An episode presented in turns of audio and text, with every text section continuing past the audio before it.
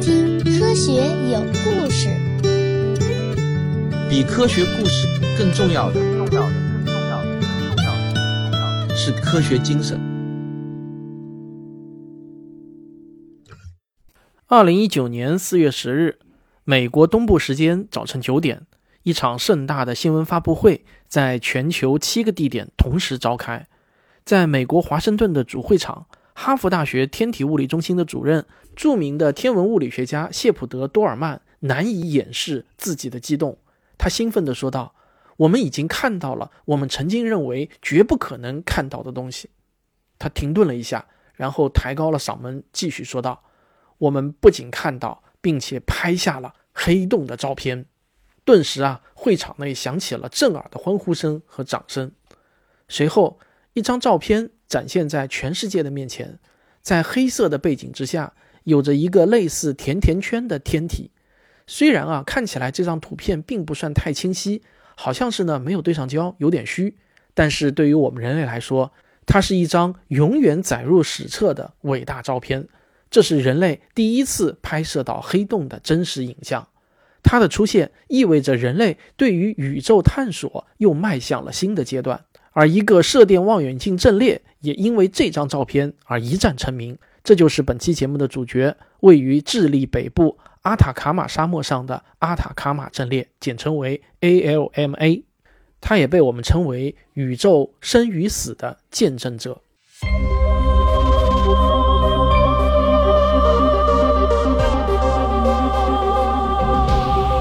从阿雷西博到中国天眼。从西方到东方，请听我为您讲述那些地面天文台的故事。观天神器这个系列节目讲到这里啊，我相信啊，大家对于望远镜已经有了很多的了解。作为人类眼睛的拓展，天文望远镜可以帮助我们人类看向遥远的宇宙。而在天文望远镜领域，各国的科学家对于毫米级波段的射电望远镜一直有着极强的兴趣，因为在这个波长范围内，射电望远镜主要捕捉的是以分子形式存在的物质。它不仅能够观测天体的运行规律，还能观测到水和有机物的踪影。但想要修建毫米级的射电望远镜，却并非一件易事。因为相对于米级或者厘米级的射电望远镜来说，毫米级射电望远镜对于天线和发射面的精度要求那要高了很多。如果望远镜的天线，这也就是经常被我们比喻为大锅的那个接收面啊，它的表面不够光滑，或者设计的角度有细微的偏差，都会造成望远镜的失焦，就无法得到理想的观测结果。对应制作工艺上。米级射电望远镜用金属网做镜面就可以了，而对毫米级射电望远镜呢，就需要用光滑精密的金属板或镀膜来做镜面。可另外一方面，射电望远镜的观测能力又与天线的口径大小有关。口径越大的望远镜，理论上观测的精度也就越好。这就意味着科学家和工程师们必须要在观测精度和制造天线的难度之间找到一个平衡。不过，除了可以通过增大口径的方式提高精度外，还可以通过将一系列小的天线按照一定的排列规律组成矩阵进行观测，在功能上等同于一台大口径的望远镜。这就像试衣间里的镜子，单一的一面落地镜可以清楚地反射模特的身材，而用一组小镜子拼接而成的镜子，同样也能实现类似的效果。小天线的建造难度自然要比建一口超级大锅容易得多。虽然难度要求是降低了，但想要达到大口径望远镜的能力，小天线的数量自然是少不了。这无形中呢就增加了建造的费用。美国在上世纪末在夏威夷建造了由八个小天线组成的射电望远镜 SMA，当时呢足足花了数十亿美元，而每年仅维护的费用就高达七百万美元左右。即使对于美国这样的大国，这个开销也绝不是小数字。所以在 SMA 项目完成后，美国计划建造一个规模更大的毫米级射电望远镜，但由于高昂的费用，这个项目呢就只能一直搁浅。无独有偶啊，欧洲南方天文台同样对于毫米级射电望远镜有自己的打算，但同样因为经费问题迟迟没有开展。到了一九九五年，两个天文台开始讨论，既然自己单独的计划困难重重，那不如双方合作，共同建设一个举世无双的毫米级射电望远镜阵列呢？双方合作的意愿很强烈，但对于这个庞大的射电望远镜阵列计划，还是拖到了二十一世纪的到来才最终定下来。在此期间，日本的天文台也加入到了这项计划。二零零三年，经过前期紧锣密鼓的筹备，阿塔卡马项目终于开始破土动工。按照计划，这个总投入高达十四亿美元的项目，总共有六十六根小天线组成，其中美国和欧洲各负责组装其中的二十五根天线，剩余的十六根天线呢，则由日本国家天文台来修建。但这个世界顶级的射电望远镜项目选址既不在美国，也没有在欧洲，而是选择了在南美洲的智利。阿塔卡马沙漠，这也是这个望远镜名字的由来。由于季风和地形的影响，使阿塔卡马沙漠成为了全球最干燥的区域之一。它常年的降水量呢，也是小于零点一毫米。当地的平均海拔达到了四千多米，受到云层的影响非常小。由于环境恶劣，方圆千里也都没有人烟，这就意味着呢，不会有人为的电磁波干扰观测。假如用一句话来描述这里的环境，那么。我可能会这么说，这是地球上最像火星的地方。所以啊，当阿塔卡马开始动工建设之时，这个工程不太像建望远镜，更像是人类在火星建立基地。二零零八年，又经过了五年多前期的基础建设，第一根天线终于是伫立在了这片红色的土地上。而要把六十六根天线全部都组装搭建完成，还需要另外的五年时间。对于天文学家们来说啊，这个时间实在是太长了。所以在二零一一年，阿塔卡马虽然只完成了十一根天线的布设，科学家们就忍不住交给他一个重要的任务，期待阿卡塔马能够给科学家们带来惊喜。虽然只完成了五分之一的建设，阿塔卡马接到的第一个任务却一点也不轻松，那就是配合号称“天空之眼”的哈勃望远镜来共同观测。在七千万光年的乌鸦座正在发生着惊心动魄的场面，两个星系正在擦肩而过，无数的恒星正在以惊人的速度和规模大量的生成。这种星系也被称为星爆星系。无数旧的恒星被引力撕碎湮灭，而无数新的恒星也在碰撞中爆发形成。哈勃望远镜很快就为人类呈现出了一个绝美的画面。在可见光的领域，哈勃清晰地记录了两个星系正在接近，而彼此之间还保持着一定的距离。这个画面虽然精彩，但却也没有出乎科学家们的意料。他们更感兴趣的是阿塔卡马在毫米级波段能够观察到什么。那么，阿塔卡马在毫米级波段到底看到了什么呢？我们先上个小广告，广告之后见。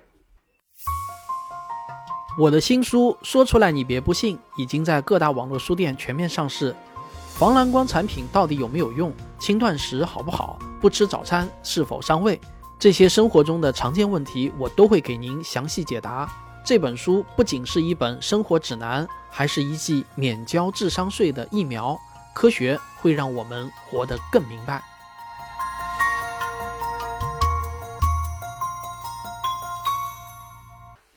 阿塔卡马没有让天文学家们失望，它为我们带来了更加惊人的真相：两个星系看似尚未接触，但实际上它们喷发而出的致密冷气体早已经搅拌到了一起。这些气体的总质量是太阳质量的数十亿倍。无数的恒星正在这团混沌之中等待着新生。阿塔卡马望远镜的出战告捷，让天文学家们对它有了巨大的期待。一位科学家不仅感慨道：“阿塔卡马正在慢慢睁开自己的眼睛。”二零一二年，全球的科学家开始有了一个更加野心勃勃的计划，该计划就被称作“事件世界望远镜计划”，英文全称呢就是 Event Horizon Telescope，简称为 EHT。这个计划呢，希望用人类目前已有的天文望远镜去寻找黑洞的踪迹。但在阿塔卡马尚未完全竣工之前，受限于精度，这个宏伟的计划暂时还不能实现。科学家们只能继续耐心地等待着阿塔卡马完全睁开自己的眼睛。二零一三年三月十四日，经过漫长的等待，当第六十六根天线架设完毕之时，这一人类历史上最灵敏的射电望远镜之一的阿塔卡马开始了自己真正的探索之旅。而庆祝这一项伟大工程最好的纪念，就是当天出版的《自然》和《天体物理学》杂志上同时刊登了一篇由阿塔卡马观测数据所撰写的论文。通过这篇论文，让人类对于宇宙有了新的认识。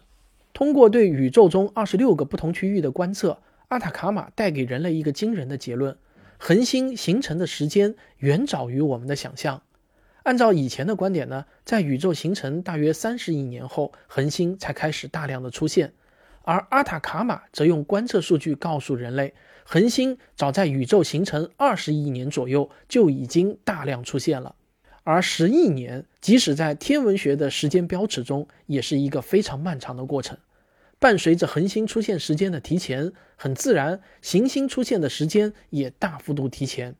更加震撼的是，阿塔卡马还在距离地球约一百三十亿光年外的星系检测到了水和一氧化碳的痕迹，这是人类在宇宙中找到的最遥远的水。既然生命出现的基本条件都比过去预测的更早和更常见，那么看似平平无奇的地球能够产生智慧生命，其他行星是否也能产生呢？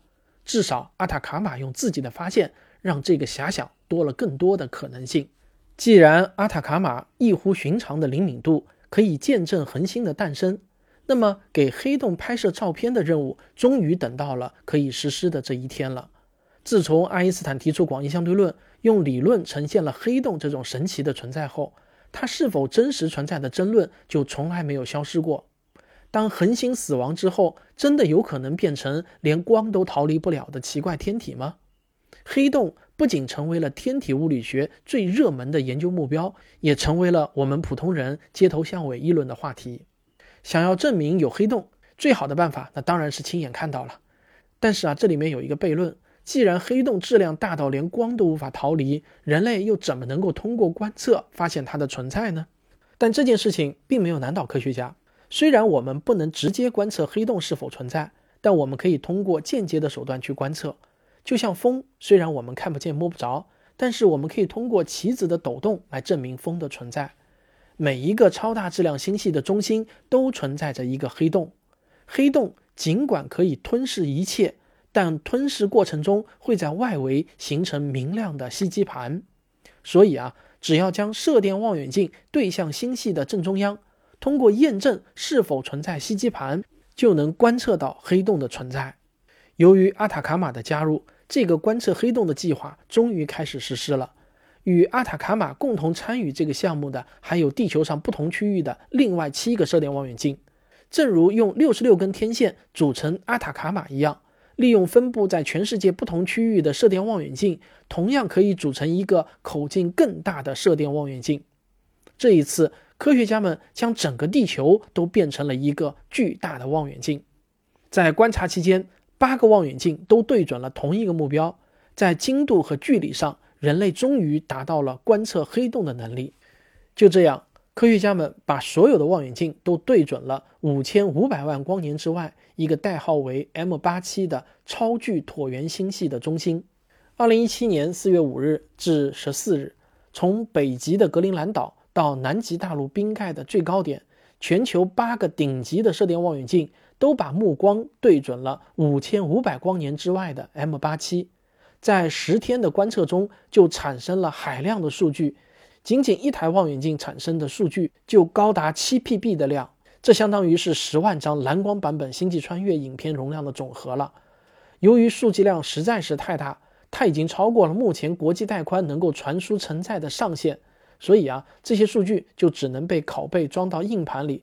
再被源源不断地运往美国和德国的两个数据处理中心，经过两年多的数据处理，最终这些数据被汇聚成了一张图片。这就是那张大名鼎鼎的人类拍摄到的第一张黑洞的照片。这张照片总体拍摄的尺度有一千亿千米，而图片中央的黑洞由于距离我们有五千五百万光年，因此在天空中看来尺寸非常小，只有四十亿微角秒。观测的精确程度相当于在地球上能够看清楚月面上一张信用卡的信息。正是由于阿塔卡马的参与，才让这个看似不可能完成的任务最终成为了可能。二零一八年六月，阿塔卡马建成不过五年，但由于观测数据所产生的第一千篇论文也正式发表了。在他灵敏的目光之下，人类对于宇宙有了更加深入的了解。作为人类目前最深邃的眼睛，阿塔卡马还会在很长的时间内用冷静的目光见证着宇宙间的诞生和死亡。相对于宇宙的尺度，人类实在是太过渺小。或许人类文明迟早有一天会消失在宇宙中。对于宇宙来说，人类文明存在的时间那不过就是一瞬间。但是我却坚信，在我们的宇宙中一定会留下人类文明曾经存在过的痕迹。这种信仰让我身为一个渺小的人类，却依旧充满无上的荣耀。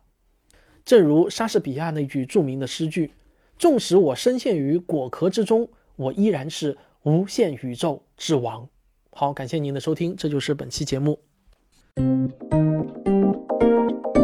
科学声音。本期节目呢，是由我们科学声音写作训练营的呃第一期的同学叫何慧忠撰稿的，他现在也成为了一名职业的撰稿人，供职于国内某知名的科普机构。